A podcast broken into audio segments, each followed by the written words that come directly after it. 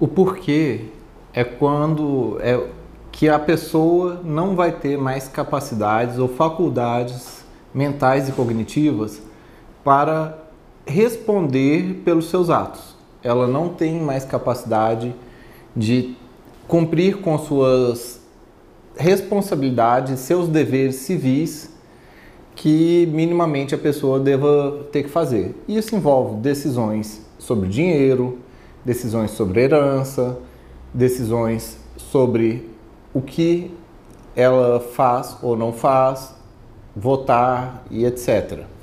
Quando tomar essa decisão, isso é muito particular. É quando a pessoa, o paciente, tá junto com os familiares e com o médico, vê que realmente não está tendo mais capacidade para tal.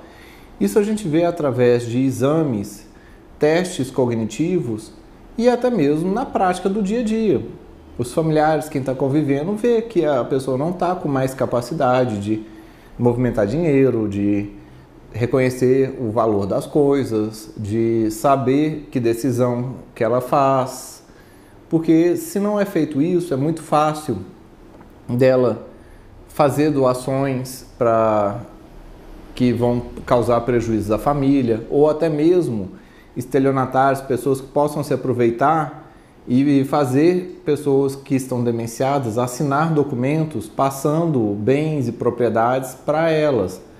E nisso acabar fazendo um abuso da pessoa que está demente em cima da, da incapacidade mental dela.